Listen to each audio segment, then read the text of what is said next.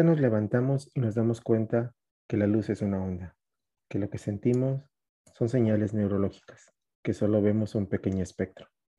Un día nos levantamos y nos preguntamos, ¿tenemos el control? ¿Somos el usuario o el viajero?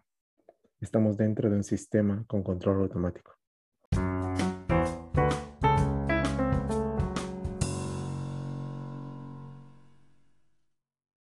Buenas tardes. Con motivo del Seminario Virtual de Investigación en Matemáticas Aplicada, se realiza este podcast que lleva por título Y a todo esto, ¿por qué control automático? El objetivo es tener una charla sobre la importancia que tiene el control automático en el campo laboral.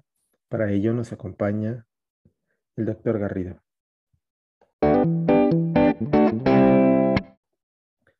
La conciencia, las matemáticas, el razonamiento son herramientas para el análisis, para saber del porqué de las cosas. El viaje de saber lo que queremos, razonarlo y construirlo es un viaje al control. Y aunque a veces es entretenido perderlo, la construcción del control automático nos daría más libertad que ataduras. El doctor Javier Garrido es ingeniero en electrónica, egresado del Instituto Tecnológico de Minatitlán. Tiene más de 17 años de experiencia. Tiene un posgrado que realizó en el Centro de Estudios Avanzados del Instituto Politécnico Nacional. El género de música favorito para enfocarse es la trova y su control favorito es el control clásico. Yo soy Carlos, ingeniero civil y físico, docente de la misma facultad y seré el moderador. Bienvenido, doctor. Para empezar, ¿qué es el control? Y puntualmente, ¿qué es el control automático? Bueno, eh, generalmente para los que no están empapados con lo que es el, área de control automático, lo podemos definir como que un sistema haga lo que nosotros deseamos. Eso, si lo trasladamos a una aplicación industrial, pues generalmente queremos que una máquina, un equipo llegue a un valor y ese valor generalmente se le llama referencia. Casi siempre en los procesos, eh, hablando ya 100% industrial, que necesitamos que estos, los equipos, las máquinas o lo que nosotros deseamos que automatizar, realice cierta tarea y alcancen ciertos parámetros de desempeño. La gran ventaja es que actualmente el control no nada más se aplica a la industria, sino se aplica a muchas áreas, desde controles estadísticos, bueno, control, control de procesos estadísticos, desde la economía, entonces, hay muchas, hay muchas áreas donde se aplica el control, pero eh, generalmente, bueno, creo que esta plática va a estar más enfocada a lo que es la parte de ingeniería. Ya. ¿Y eh, qué ingenierías, hablando así como este lo menciona, qué ingenierías usan control automático? Bueno, generalmente como, si lo podemos definir así como materia de control, en, dependiendo de la ingeniería, en ingeniería eléctrica le llamamos control lineal, en ingeniería mecánica se hacen sistemas de control, en ingeniería electrónica se llama control 1. Entonces, no importa el nombre que le pongamos a la, a la materia o a la experiencia educativa, al final de cuentas casi siempre se ve lo mismo. Y todas las, hasta en, en, en ingenierías como industrial, como química, tienen una parte de control. ¿Y por qué? ¿Qué tienen en común todas estas ingenierías? Pues las, la mayoría de las ingenierías pues tienen en común que están enfocadas a procesos y esos procesos generalmente se requieren controlar.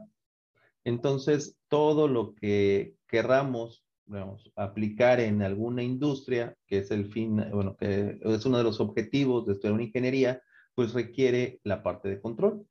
Habrá ingenierías como la ingeniería civil, que, bueno, tiene otra, otro campo de acción, que no es tanto la parte de controlar procesos, sino de construir, donde pues no hay una materia fina a control. Pero cualquier persona, cualquier ingeniero que trabaje o se desempeñe en alguna industria manufacturera, industria de procesos, industria petroquímica, se va a dar cuenta que el control es una parte fundamental dentro del proceso de la misma empresa. No sé si contesté la pregunta, ¿no? Sí, sí, claro que sí. Y este, este control que, está en múltiples ingenierías, este, aparte que son multidisciplinarias, ¿de qué tipo de controles, por ejemplo, es análogo o es digital? ¿Cómo es? Fíjate que esa es una pregunta muy interesante, ¿no? Eh, yo cuando terminé la, la ingeniería, la, terminé hace 21 años, nos decían que la parte analógica iba en desuso. Y eh, nada más haciendo un poquito de historia para que, hablando ya de las personas que no son tan, tan jóvenes como yo, el control se, se, viene desarrollando de los años 60, ¿no? Ya casi estamos hablando que son más de 80 años. Y el control siempre fue 100% analógico, pero dejen de la parte analógica, porque ahorita hablamos de analógico y hablamos de voltajes, corrientes, señales eléctricas. Originalmente el control era neumático, es decir, las cosas se movían a través de aire, que actualmente sigue ocupando, pero bueno, ya se ocupa la parte electrónica, pero antes todo, todo era neumático. Eh, llegó la revolución de la electrónica y pues es más rápida la parte de voltajes y corrientes que el aire. Por lo tanto, ahora, después de la parte neumática, el control se volvió eléctrico, pero analógico. Y así como se ha diversificado el Internet y todo lo de las redes y todo este tipo de informaciones digitales, actualmente los sistemas o las redes más recientes en los sistemas de control son digitales los equipos transmiten señales de manera digital. Pero mi sorpresa que me llevé hace unos años, platicando con unos ingenieros del área de control, me decían que todavía en las mineras se sigue utilizando equipos neumáticos. Entonces, lo que yo pensé que había visto en la carrera y que nunca más iba a, ver, bueno, resulta que se sigue utilizando. ¿Por qué se ocupa el equipo neumático? Por el problema de la explosividad. Entonces el aire no tiene ninguna en las mineras que puede haber alguna fuga de gases por su proceso de lo que hacen. Entonces, si hay alguna fuga en algún equipo, pues no les va a pasar nada, no va a provocar una chispa, a diferencia de una señal eléctrica, ¿no? Que sí puede provocar un cortocircuito y puede generar una chispa y una, una situación insegura, ¿no? Entonces, bueno, pues todos los días aprende algo y hace poco yo pensé que eso que había estudiado, que ya tenía muchos años que no se utilizaba, todavía sigue utilizándose nada más para ciertas áreas muy particulares, ¿no? Ya. Pero resumiendo, hay analógico y digital, ¿no? Hay de los dos tipos. Ya. Y bien, y sobre, sobre esto, ¿no? Un, sobre estas ingenierías que, que tratan el control automático, sobre este tipo de, de este tipo analógico, digital, un estudiante que se va a encontrar con, con estas materias, con control automático, este, qué espera encontrar y, de lo que va a encontrar, este, qué tan teórico o práctico es este control automático. Bueno, mira, la pregunta que tú haces es muy complicada de responder. ¿Por qué es complicada? Porque depende mucho el enfoque que le quieras dar. Eh, yo se los platico a mis alumnos de que eh, realmente para entender el control tenemos que tener una buena base matemática. ¿Por qué? Porque si no, no vamos a entender qué estamos haciendo y nada más haríamos las cosas como lo hacen los técnicos, sin, sin menospreciar a nadie, solamente que pues una persona técnica generalmente está acostumbrada a montar, instalar, armar y que funcione, ¿no? ¿Cómo funciona el equipo? ¿Por qué lo hace internamente? ¿Qué es lo que está haciendo? Pues muchas veces no se preocupa por eso, porque su función es montar, instalar, probar y que funcione, ¿no? Entonces, cuando realmente nos hacemos la pregunta en ingeniería del porqué de las cosas, es donde entra la parte teórica.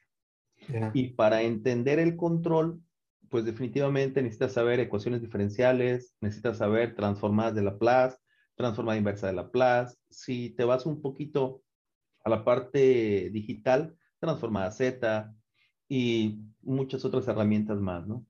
Entonces, podríamos tomar un curso, un curso introductorio, hemos sido básico, 100% teórico, donde veríamos todas las herramientas matemáticas y cómo se aplican al control, o un curso 100% práctico, donde nos dedicamos nada más a la aplicación de ese control sin meternos tanto al desarrollo matemático. Entonces, desde mi punto de vista, y es lo que siempre trato de hacer cuando vemos la materia de control, es ver la parte teórica para entender el por qué y ver la aplicación de ese control en un proceso real. Todo, todo mundo piensa que el control, cuando, las, cuando lo estudian por primera vez, es muy complicado porque ves modelados matemáticos, transformas de Laplace, que polos, ceros y muchas cosas más, ¿no? Pero lo interesante o lo que les hace atractivo a los alumnos es cuando ven en un proceso, cuando van a una industria y le dicen, mira, eso, esa cajita que ves ahí es un controlador PID y es lo que hace que se, la variable de proceso esté dentro de sus parámetros normales y se produzca la gasolina, se produzca el fertilizante, se produzca el producto que nosotros deseamos, ¿no?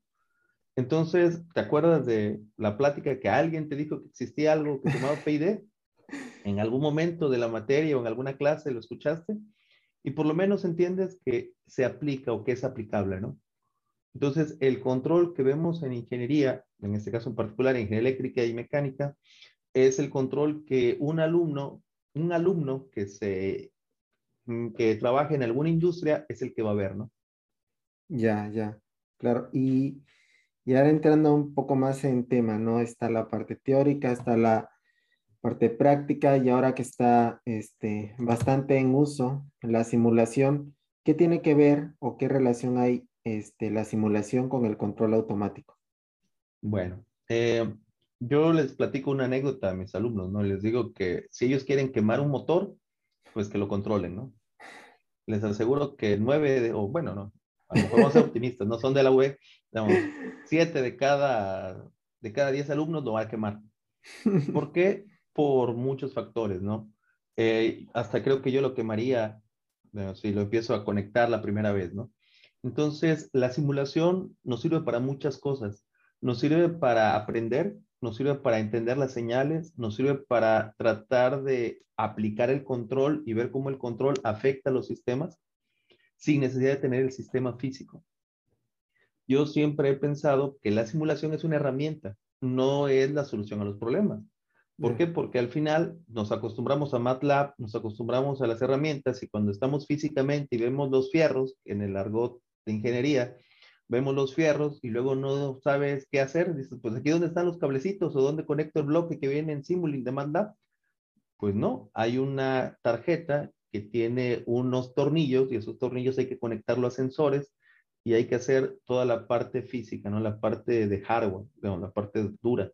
Entonces, la simulación es una herramienta muy importante dentro del área de control, pero recalco la palabra herramienta porque nos permite no quemar los motores. Si ya quemamos 10 motores en simulación, les aseguro que cuando vayamos a la práctica, pues vamos a quemar menos, ¿no? Entonces es como una forma de probar y probar y aprender sin miedo a equivocarnos, ¿no? Aparte que, imagínense el costo-beneficio que tiene, ¿no? Claro, claro. Entonces, con esta introducción de, de lo que es el control automático y de cómo la parte teórica, la parte práctica, un, un alumno de ingeniería, ¿qué va a encontrar en un laboratorio de control automático? ¿Cómo es un laboratorio de control automático? Bueno, aquí puedo hacer una anécdota curiosa que me pasó una vez, aunque a lo mejor no, eso se puede editar. ¿eh? Entonces, eh, en una ocasión me invitaron al poli, un amigo que está estudiando el posgrado de doctorado, y llega y me hace un recorrido por sus laboratorios. Entonces entro y llega y dice, no, pues mira, aquí tenemos el laboratorio de robótica, ¿no? Me enseña cinco cucas, tres robots de cinco horas de libertad, varios tipos de robots, ¿no? Luego nos dice, no, pues mira, aquí tenemos esto para un túnel de viento, ¿no? Para ver la, los perfiles de los equipos. Aquí tenemos este laboratorio para la materia de control, ¿no? Aquí tenemos este laboratorio para otra materia, ¿no?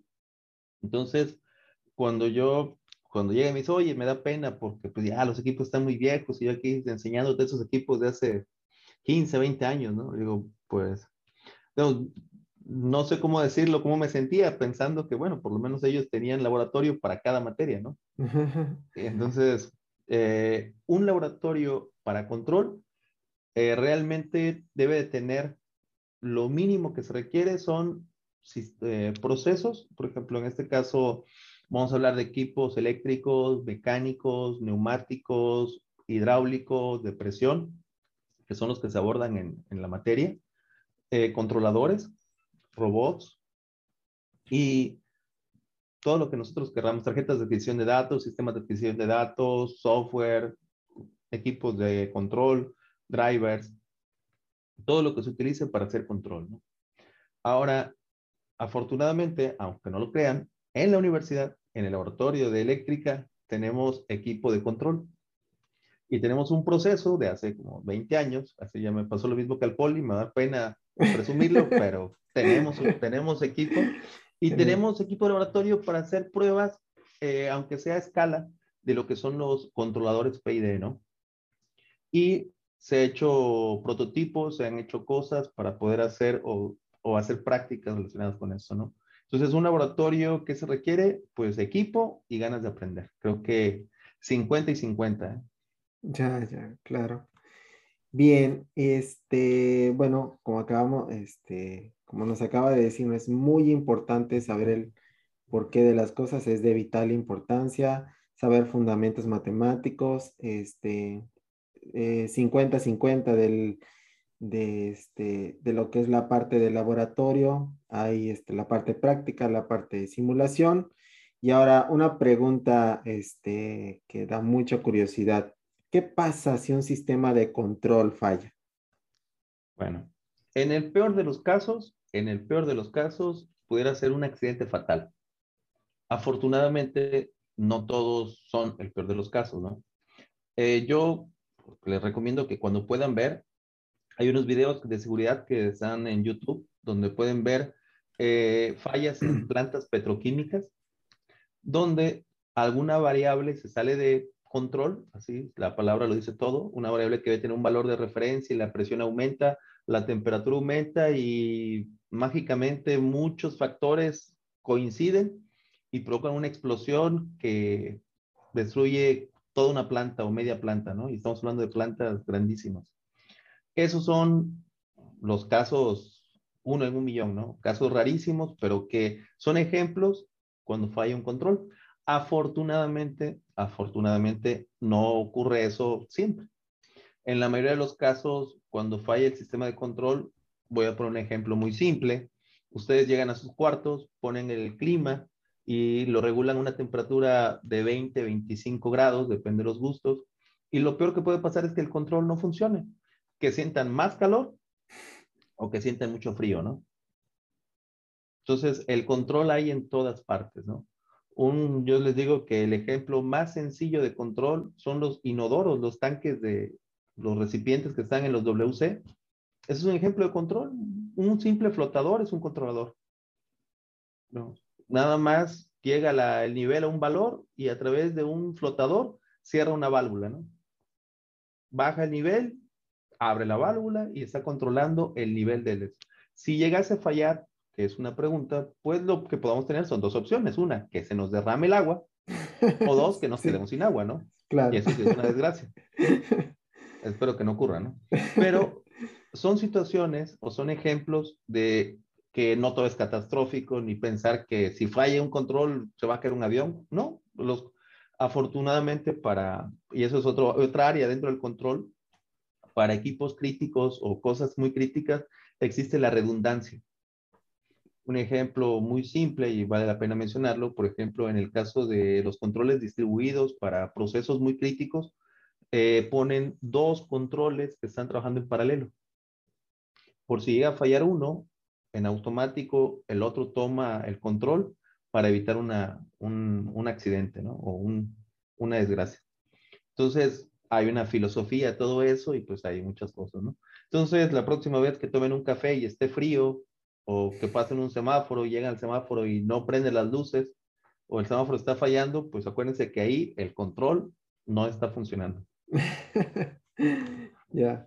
Ahora, este, una pregunta que también a, muchos alumnos le da curiosidad, ¿no? Porque estudian una carrera, pero también especializarse en un área pues les da, muchas veces es por gusto, pero otras veces es eh, pues por necesidad, ¿no? Entonces, por curiosidad, doctor, ¿cuánto gana alguien que trabaja en control automático? Bueno, mira, esa pregunta es muy subjetiva, y la palabra subjetiva, así como que no es que estemos eh, hablando de realmente en una industria, en una industria así que se dedique a control 100%, son muy contadas y la cantidad de ingenieros que se utilizan son pocos. Voy a ponerles un ejemplo típico. Emerson Emerson maneja una línea de control distribuido, que son los que se instalan en las plantas y se dedican al área de control. Pero ahora, no sé, se me ocurre 10, 15 ingenieros en todo el país para todos los proyectos que a ellos les salen, ¿no? Porque pues el área de control es una parte de todo lo que, lo que ellos hacen. Eh, la mayoría de las empresas, la mayoría de las empresas, sus ingenieros, aparte de hacer actividades de mantenimiento, actividades de supervisión, todas las actividades que, ellos realizan, abarcan la parte de control. no sé si, a lo mejor no me expliqué, digamos, un ingeniero que se dedique 100% al área de control es muy, bueno, tendría que ser empresas muy específicas y dentro de esa área, digamos así, una área de esa empresa que se dedica a la rama de control. Pero un ejemplo más, más claro sería Pemex. Si nosotros en Pemex buscáramos un ingeniero en control automático, no existe como tal.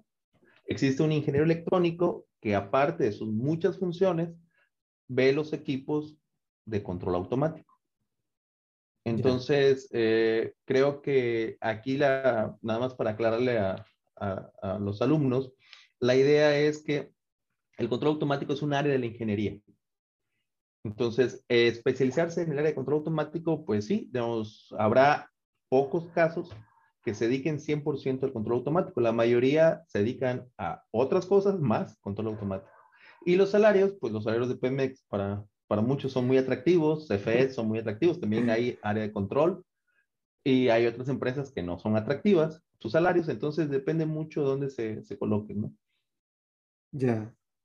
Este, y bueno, nos mencionaba, doctor, ¿no? Lo importante que es tener unas buenas bases, ¿no? Y si un ingeniero, este, ya que egresa, se, se quiere dedicar a control automático, ¿requiere de un posgrado? Bueno, aquí realmente eh, creo que cuando empezamos la plática les decía, ¿no? Eh, la plática empezó con qué tan teórico práctico es. Y yo te comentaba de que lo que vemos en las materias es lo que se va a encontrar en, el, en la industria actualmente, ¿no? Eh, yo les puedo comentar otra anécdota. Es lo malo de hacerse viejo, que ya te vuelves, te llenas de anécdotas y, y ya, ya tienes mucho de qué hablar. En el caso de cuando se hizo la reconfiguración aquí en Mina, llegaron equipos para producir más gasolina aquí en Minatitlán, llegó una empresa Emerson a cambiar todo lo que es el control distribuido. Entonces, afortunadamente, por eh, una de las personas que trabajaba ahí, es un muy buen amigo mío, entonces tuve la oportunidad de ver, aprender y, y ver, la, y ahora sí, ¿no? Meternos al área de control aplicado. Entonces, eh, platicando con él, me decía que Emerson, bueno, en este caso Delta B, que es el software que ellos manejan para control distribuido, eh, tiene bloques para controles avanzados. Esos bloques para controles avanzados manejan redes neuronales, manejan lógica difusa y manejan el control clásico como controles PID. Pero que las industrias, que las industrias por seguridad, por usos y costumbres, generalmente siempre utilizan el control clásico pero que esas empresas como Emerson, que tienen una gama del área de control, eh, ya tienen módulos avanzados de control para cualquier empresa que lo requiera y empezar a hacer controles que le llamamos control moderno. Entonces, en un curso de licenciatura, lo que abarca es el control clásico. Si nosotros quisiéramos hablar de redes neuronales, quisiéramos hablar de lógica difusa, modelizantes y otras otras muchas técnicas de control que existen, sí se requiere un curso de posgrado porque, bueno, es donde normalmente se abarcan esos temas.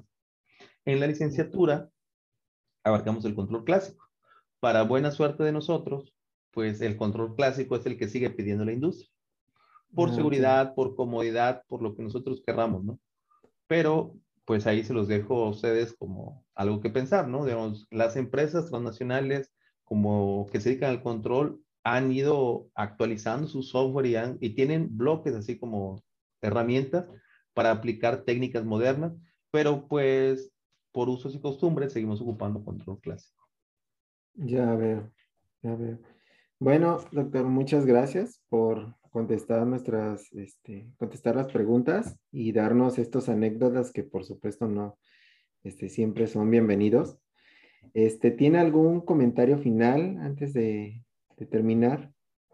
Pues mira, no me sentí, pero eh, te voy a hacer otra anécdota de cuando estaba estudiando. Eh, nos tocó estudiar con un ruso. Entonces, eh, nosotros en la licenciatura, te comento, yo, terminé la licenciatura en el 2000, la materia de control la estudié en el 98. Entonces, en la licenciatura hay varias referencias sobre autores, teoremas muy famosos de lo que llamamos vacas sagradas en área de control, ¿no? Y pues realmente pues nada más escuchas los nombres y apellidos y son los que te dan dolor de cabeza en los exámenes, ¿no? Entonces, cuando el ruso, que es un maestro del Simvestar, empieza a platicar y empieza a platicar que él estuvo en el laboratorio y que en ese momento estaba Shannon y que en ese momento estaba fulano y tal ahí con él, bueno, ellos haciendo sus productos y él estaba ahí nada más y que él los conoció y lo dice así como si fuera cualquier cosa. Entonces dice, bueno, entonces digamos, algún día me gustaría poder conocer a esas personas, ¿no?